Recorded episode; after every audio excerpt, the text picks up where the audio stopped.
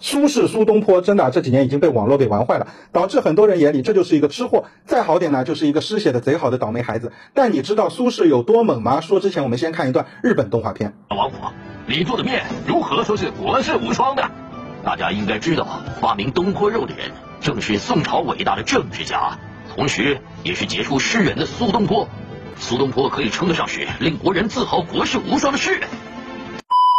这个啊是《中华小当家》里面的片段，在我们邻国人的眼里，苏轼是当得起国士无双这个称谓的，而在我们这儿呢，却已经在众人的脑海里沦为了一个吃货诗人。话不多说啊，我们先来看一下所谓的吃货苏轼被任命过的职位：四品中书舍人，三品翰林学士，最高担任过礼部尚书、龙图阁大学士，更曾担任过知贡举这个身份。这个知贡举可了不得，是主持京城科举会试的主考官。这个在明清两代都是要挤破头也要抢过来的，因为一旦你主持了某一届的科举，那你就是这届所有考生的恩师。而且这个科举作诗的身份，比之考生的授业恩师啊更为牢固，更为尊贵。毕竟古代读书你是为了啥？就是为了金榜题名，鱼跃龙门。你作为主考官点了这名学生，说是人家的再生父母啊都不为过了。此外，除了上面那几个职位，苏轼还曾经被任命为六部之首的吏部尚书，俗称天官，可惜啊并没有实际到任。苏轼不但官做得大，他还有一个身份。哲宗初年，掌权的守旧派又分为洛、蜀、朔三派，因为理念不合啊，时常产生矛盾。洛派的领袖呢是程朱理学里面那个程家家兄弟。陈浩，而蜀派的领袖就是苏轼，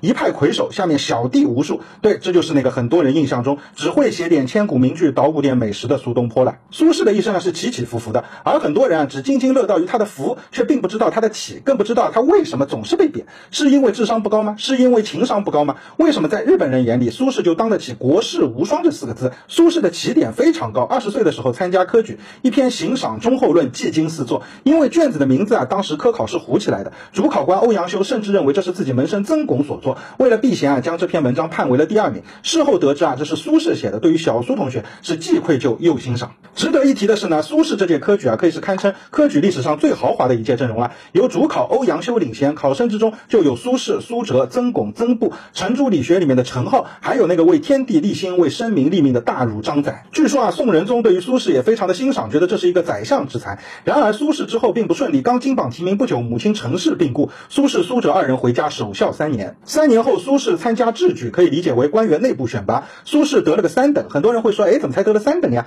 别急啊，这个宋朝制举分为五等，一等、二等从来不授予人。那么三等呢，就是最好成绩了。苏辙当时也参加了，是四等。制举考试要求极高，苏轼这个三等在当时被誉为百年第一。而那一年，苏轼只有二十四岁，放现在的话呢，研究生都还没毕业，少年英才意气风发，在外放历练四年后回京。此时的皇帝呢是宋英宗，宰相是韩琦，对苏轼也是欣赏有加。然而不幸的是，苏轼他爹苏洵去世了，没办法回家再待三年。等三十岁的时候，苏轼再次进京，英宗也已经作古了。宋神宗登临大宝王安石坐镇朝堂，苏轼啊这时候上书，对于王安石的诸多举措针砭时弊，那自然是得罪了一票人了。苏轼自请外放杭州，任了个通判，相当于二把手。之后的十年，历任密州知州、徐州知州、湖州知州，都是地方的父母官六品。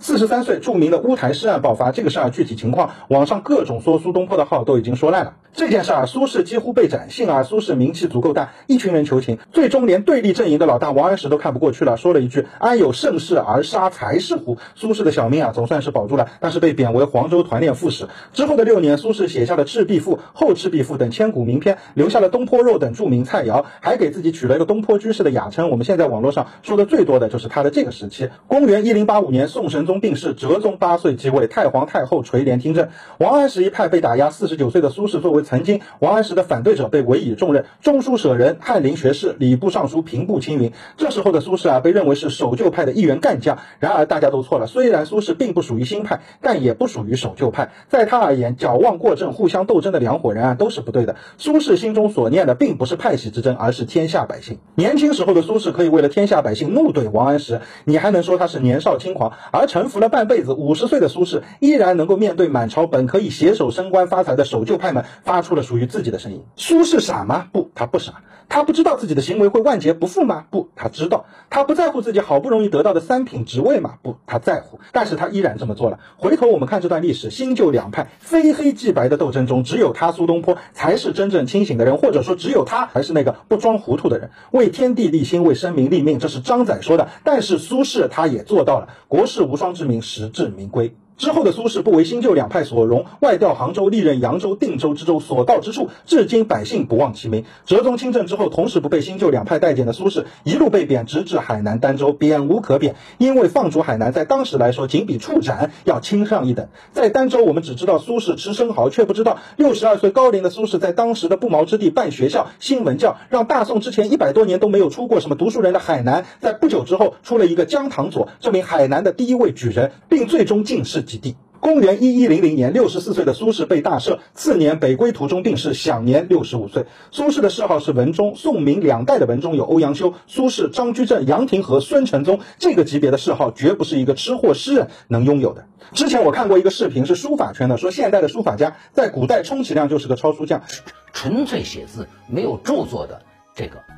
在古代啊，叫抄书匠。我呀不懂书法，这个观点我也不做评价。但是我觉得同理，我们只知道唐宋八大家是文学家，只知道苏轼是千古第一词人，但是能写出这样大气磅礴、惊天伟地的词句，作者本人又何尝不是一个心系天下苍生的伟人呢？日本的一部动画片都把苏东坡称之为国士无双，而我们的网络文化却让一代英豪仅仅留下了一个吃货的名号，是不是有点可悲、有点可叹呢？以后在外吃饭的时候啊，如果上了某一个和苏轼有关菜肴的时候，大家津津乐道于东坡吃货之名时，别忘记翻出我这个视频，不仅为聊天吹牛，更是为了让更多的人了解一下这位真正的国士无双。